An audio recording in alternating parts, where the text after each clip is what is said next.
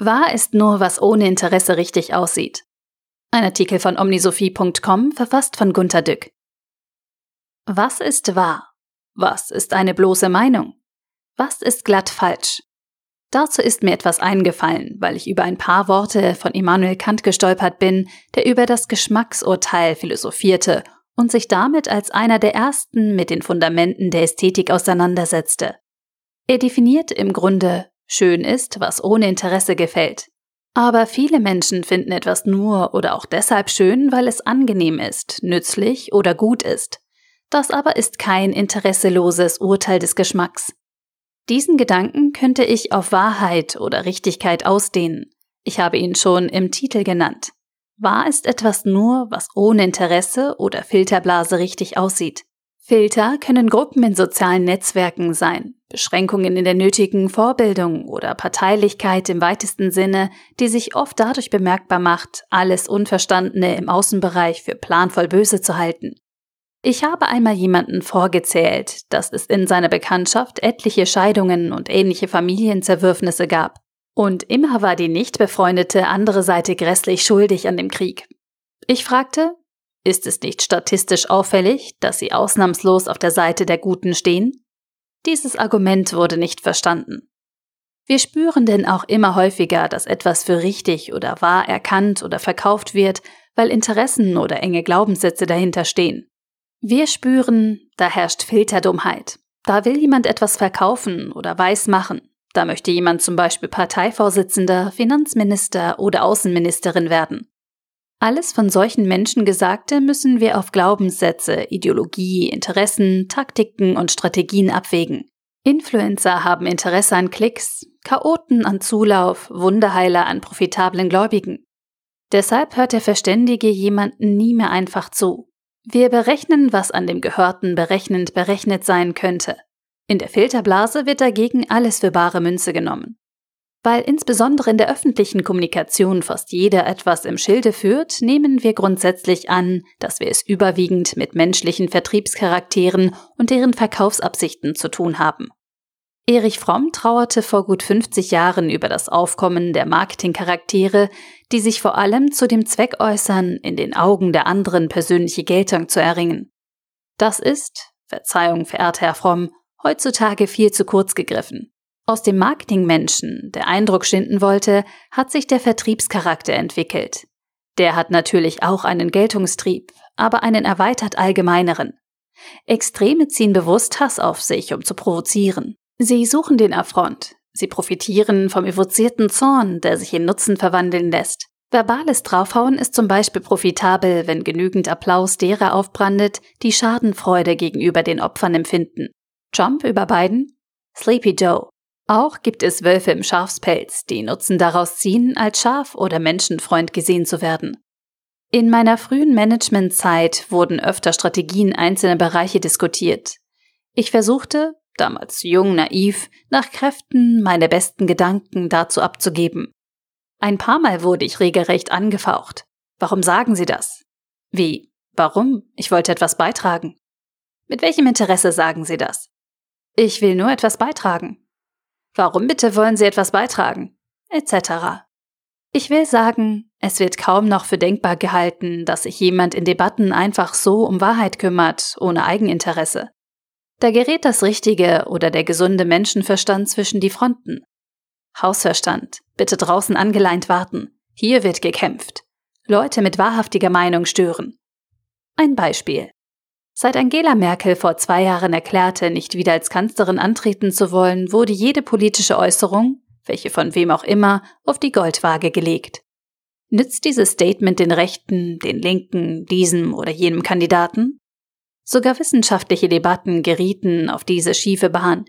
Jede Äußerung zu Corona wurde von den Medien untersucht, in wessen Interesse oder zu wessen Nutzen dies Aussage dienen könnte. Lockern? Verschärfen?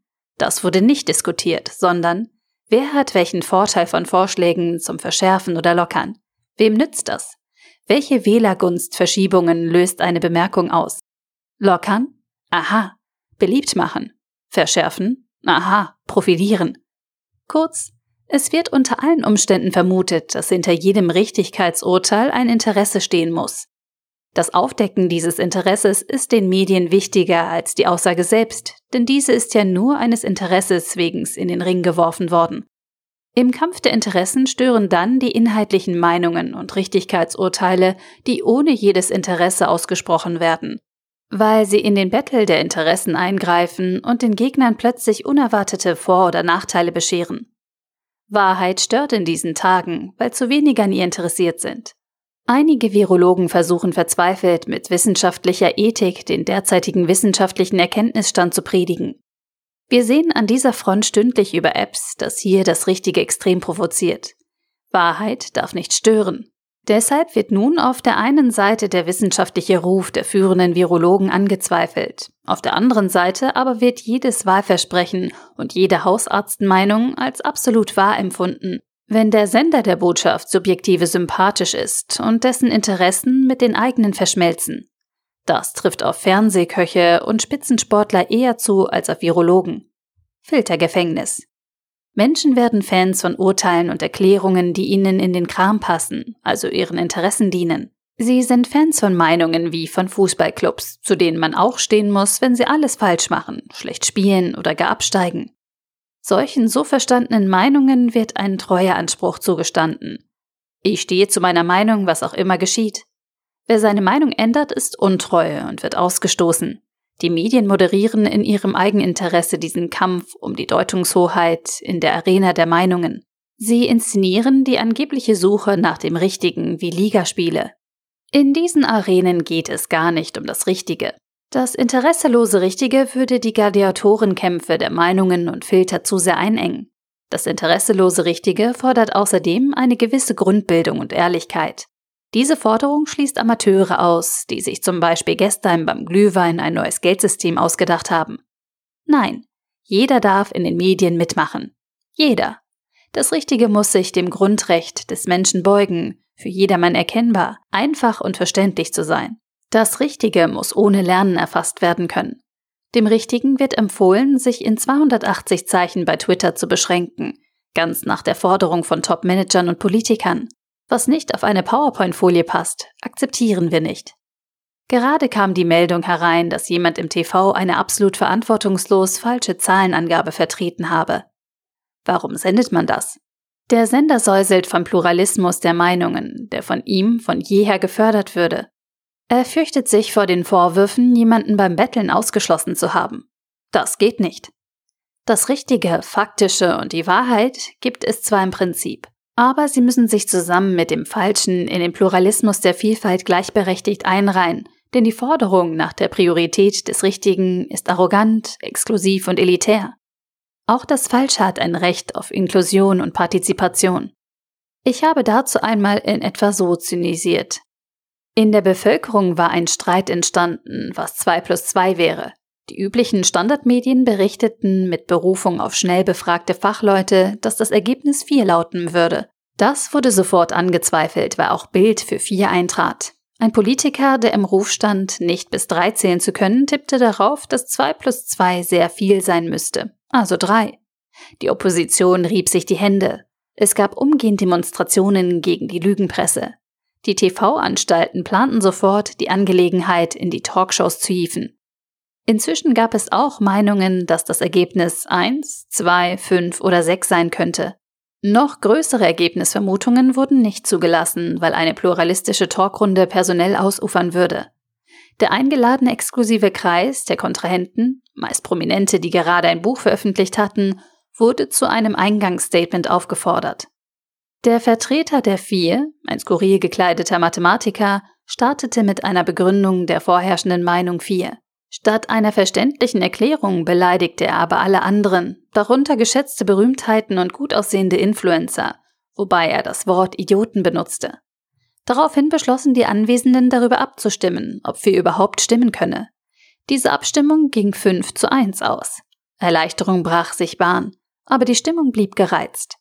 Man konnte sich nicht einigen, denn für alle Ergebnisse gab es gute Gründe, nämlich die feste Überzeugung eines Prominenten mit einer größeren Fanbase. Das Lösen der Aufgabe schien schwierig zu sein, weil keiner in der Runde seinen Standpunkt im Namen seiner Fans aufgeben wollte. Der von der Bühne verbannte Mathematiker bat, einen Taschenrechner zu bemühen, wobei ihn ein berühmter Philosoph über den Haufen brüllte, dass die Computer keinesfalls die Herrschaft über die Menschheit übernehmen dürften. Und die Mikrowelle auch nicht, schrie ein Sternekoch. Ernüchterung. Neueste Meldung. Ein Sender erweitert das TV-Format Sagt die Wahrheit. In einer ganzen Staffel sollen nun Protagonisten je zwei Stunden diskutieren. Nach jeder Runde stimmt das Publikum ab, welches Ergebnis am schlechtesten vertreten wird und damit ausscheidet. Bis zum Finale Grande. Sind vier Folgen nicht etwas mickrig für eine ganze Saison? Wir suchen einfach nach Leuten mit größeren Hausnummern. Wir können uns gut einen Comedian vorstellen. Der gewinnt wahrscheinlich auch. Oh, kennen Sie denn schon das Ergebnis? Es ist höher als sechs? Aus Ihnen wird in der Medienbranche nichts, wenn Sie sich dafür interessieren. Wieso? Sie müssen stets ergebnisoffen sein, sonst gibt es keinen Zoff. Der Artikel wurde gesprochen von Priya, Vorleserin bei Narando.